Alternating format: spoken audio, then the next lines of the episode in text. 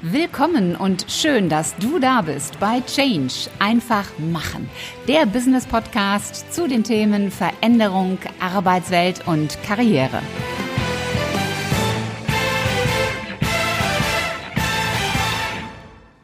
Hallo, liebe Podcast-Fans und willkommen zur Mittwochsausgabe im Business Podcast Change einfach machen. Ja, wo fange ich heute an? Erst einmal fange ich damit an, Danke zu sagen. Ich habe so viele tolle Bewertungen von euch bekommen, über die ich mich riesig gefreut habe. Ich werde nur zwei, dreimal ganz kurz anreißen. Daumen hoch für diesen Podcast. Das schreibt Benjamin 1000. Sehr abwechslungsreich mit vielen Facetten, die alle zum Thema Veränderung anregen. Ein Must-Have, schreibt Melanie Wagner. Wow, vielen Dank dafür. Must-Have, das ist ja so etwas, was man ja eigentlich unbedingt haben muss, wenn man in sein möchte. Und äh, ein wirklich toller Ausdruck. Vielen, vielen Dank dafür. Mehrwert pur, schreibt Klaus TH 1979. Ich höre den Podcast von Ulrike seit der ersten Minute. Das freut mich natürlich megamäßig.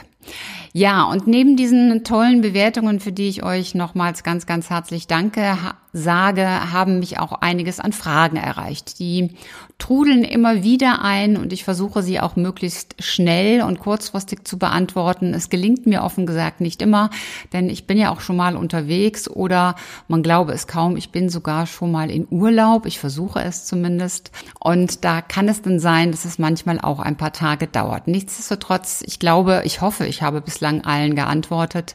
Ähm, es sei denn, wenn ich nicht geantwortet habe, dann bitte noch mal nachfassen. Es geraten noch immer wieder Mails in irgendwelche komischen Filter, wo ich nicht nachvollziehen kann, warum sie dort landen. Anyhow, dann einfach nochmal fragen. Und damit sind wir auch schon bei dem heutigen Thema, nämlich Q&A, Questions and Answers. Ich habe mir drei Fragen rausgesucht und da dieser Podcast zu den Themen Veränderung, Arbeitswelt und Karriere Inputs und Insights gibt, habe ich mir auch zu jedem dieser Themenpunkte eine Frage gesucht.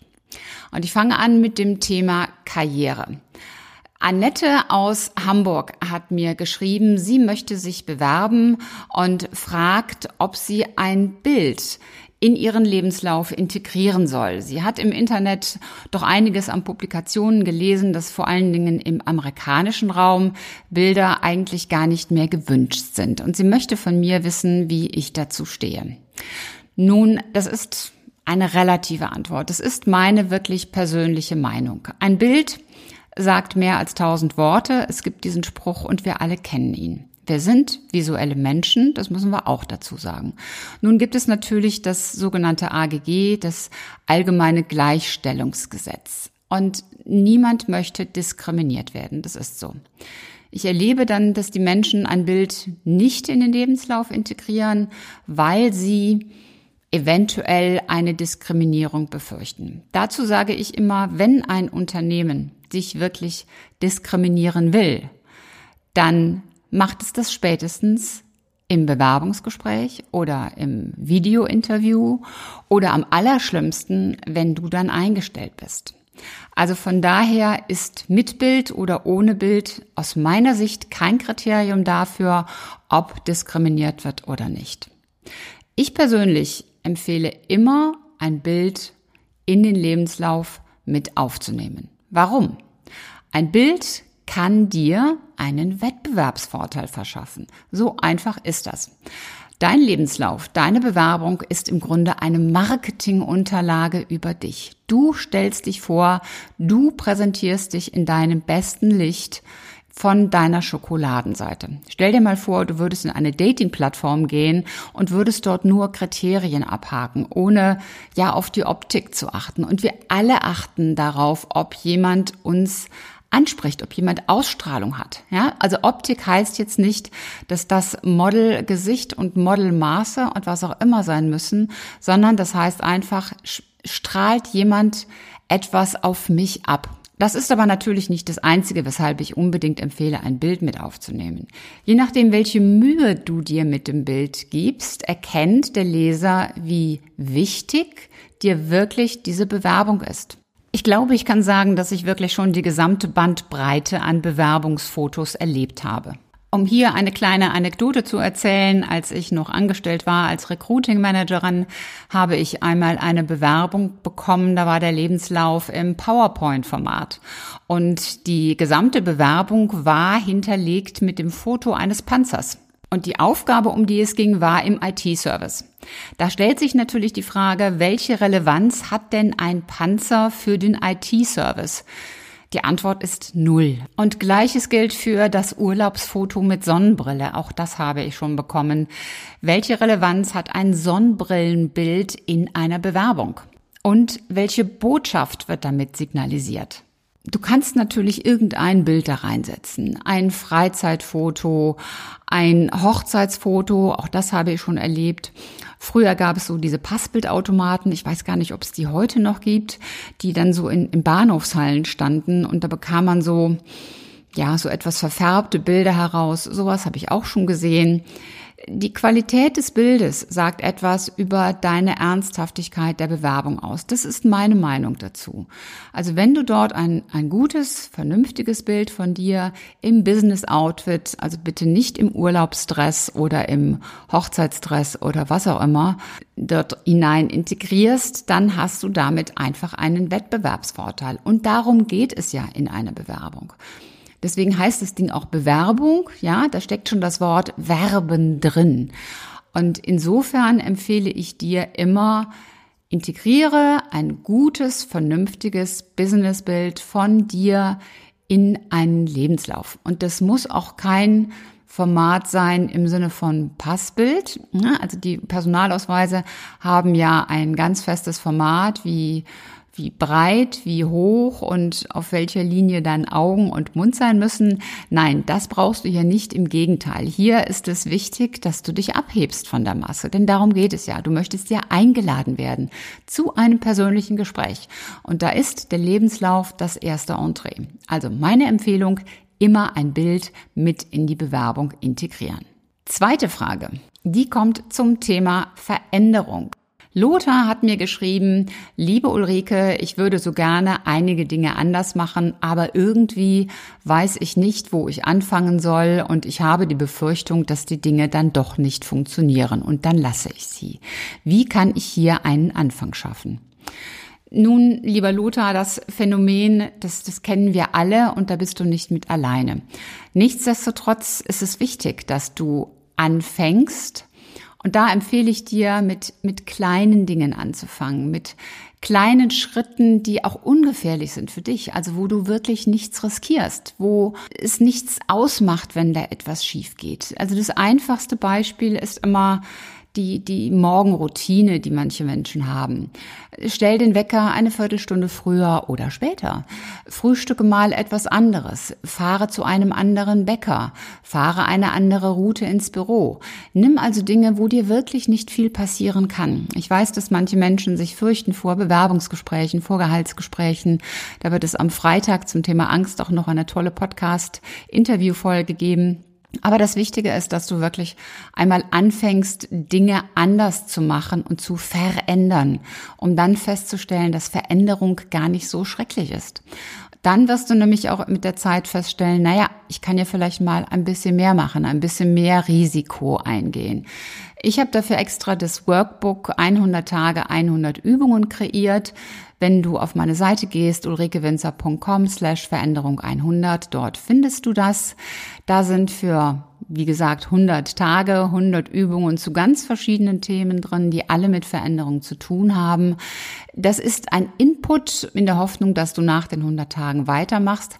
Aber du kannst auch selbst einfach anfangen. Ein anderes Beispiel ist, setze dich mal jeden Tag mit irgendeinem Begriff auseinander, den du bislang noch nicht kennst. Nimm dir ein Wissensgebiet am besten, das für dich relevant ist in deinem Beruf. Ich persönlich glaube, dass Digitalisierung und IT-Technologie für jeden von uns wichtig und interessant ist und auch notwendig. Es gibt viele Berufe oder es wird viele Berufe in den nächsten Jahren geben, die kennen wir heute noch gar nicht. Einfachstes Beispiel, vor zehn Jahren gab es noch keinen Social Media Manager, also jedenfalls nicht, dass ich wüsste. Und so entstehen permanent neue Aufgaben und für dich ist es wirklich wichtig, am Puls der Zeit zu bleiben. Und das sind viele neue Themen, wo du im Grunde jeden Tag sagen kannst, ich nehme mir jetzt mal ein Wort und recherchiere, was das eigentlich ist. Und in dem Moment, wo du diese neuen Dinge beginnst zu hinterfragen und zu verstehen, verlierst du auch die Angst vor Neuem. Das heißt also zum einen wirklich jeden Tag eine neue Wissensthematik aufgreifen und zum Beispiel jeden Tag eine neue Sache machen oder anders machen, eine Sache verändern. Also es gibt viele kleine Dinge, die auch völlig ungefährlich sind, die dir keine Angst machen, brauchen, die ein bisschen Aufwand kosten, die erfordern, dass du dich aus deiner Komfortzone bewegst. Denn neben der Angst ist ja die Komfortzone das andere, das uns gerne von Veränderung abhält. Ne? Also wenn du den Waschbrettbauch willst, dann reicht es nicht daran zu denken, dann kannst du das auch nicht delegieren, du musst dann schon selbst trainieren, damit der Waschbrettbauch entsteht. Und das ist keine Veränderung, vor der Menschen meistens Angst haben. Nein, das ist eine Veränderung, wo die Komfortzone der große Verhinderer ist. Also einfach mal kleine Dinge nehmen, ungefährliche Dinge nehmen, anfangen und du wirst sehen, das wächst und du wirst dann mit der Zeit auch die größeren Dinge in Angriff nehmen. Frage Nummer drei kommt aus dem Bereich Arbeitswelt und ja, aus dem Recruiting.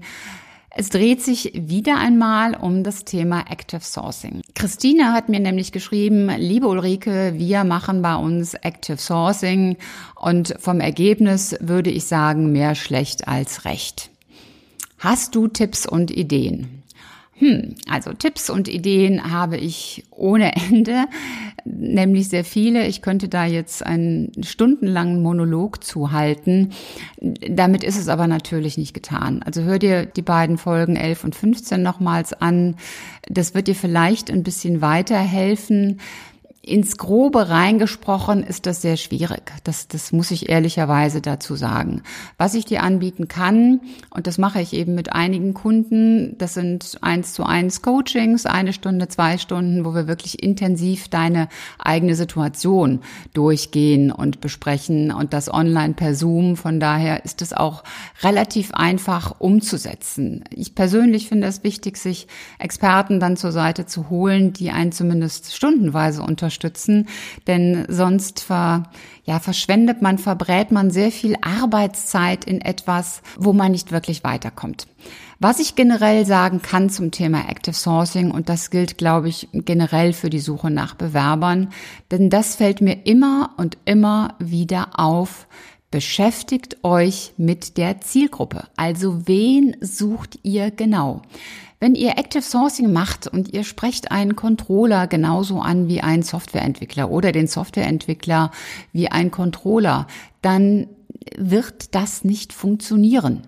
Also das ist, das sind solche krassen Gegensätze, da muss ich, glaube ich, gar nicht groß ausholen, um zu erklären, wie gegensätzlich diese beiden Berufe sind. Nimmt als drittes noch den Vertriebsmitarbeiter und vielleicht als viertes den, den Buchhalter oder den Manager Kundenservice. Also das sind alles ganz verschiedene Bereiche, also verschiedene fachliche Themen, aber da stecken vor allen Dingen verschiedene Typen von Menschen dahinter. Und ich, ich möchte jetzt nicht die einzelnen Menschen in Schubladen packen, aber es ist schon so, dass Controller sich einfach für andere Themen interessieren als ein Softwareentwickler. Das ist so.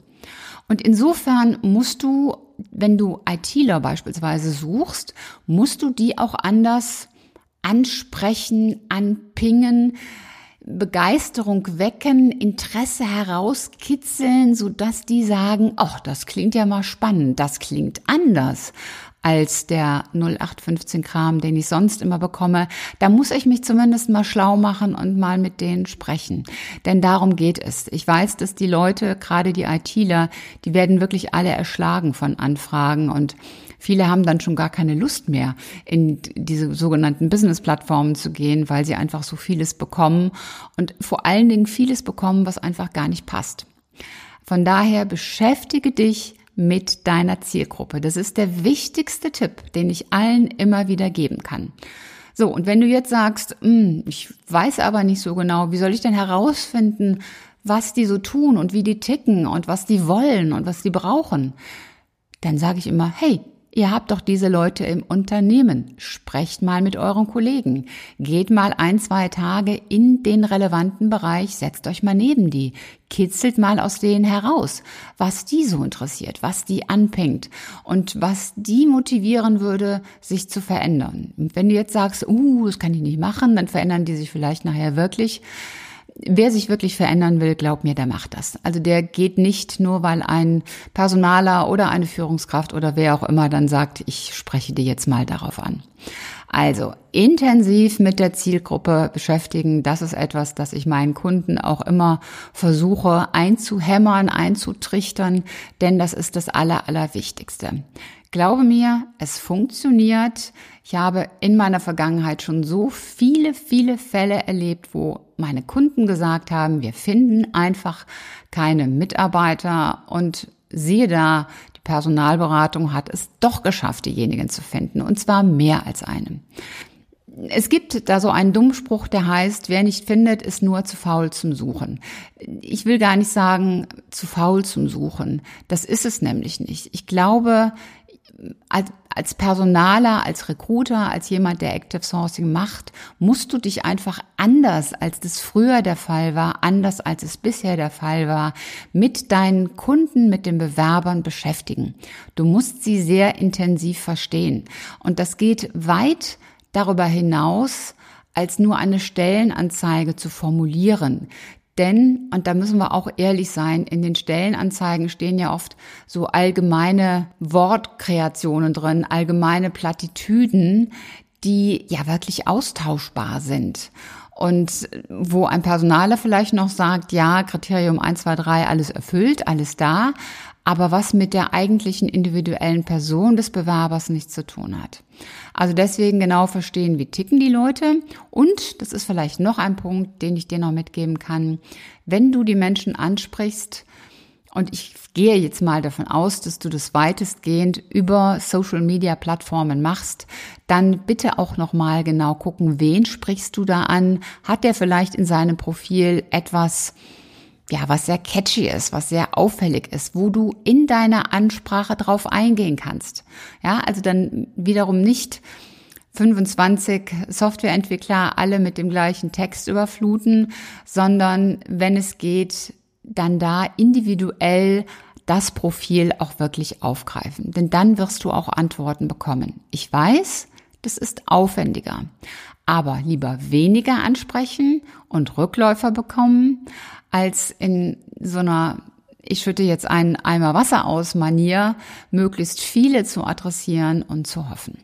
So, das waren die drei Fragen und Antworten für heute. Ich hoffe, ich konnte dir, ich konnte euch mit diesen drei Dingen weiterhelfen. Wenn ihr weitere Fragen dazu oder zu anderen Themen habt, schreibt mir einfach eine Mail info at ulrikewinzer.com und ich freue mich natürlich auch, wenn du diese Folge teilst bei Menschen, die Interesse an diesen Fragen haben und für die die Antworten eine hohe Relevanz hat. Und bis zum nächsten Mal sag ich dir, sei einfach großartig und mach einfach Change. Deine Ulrike Winzer.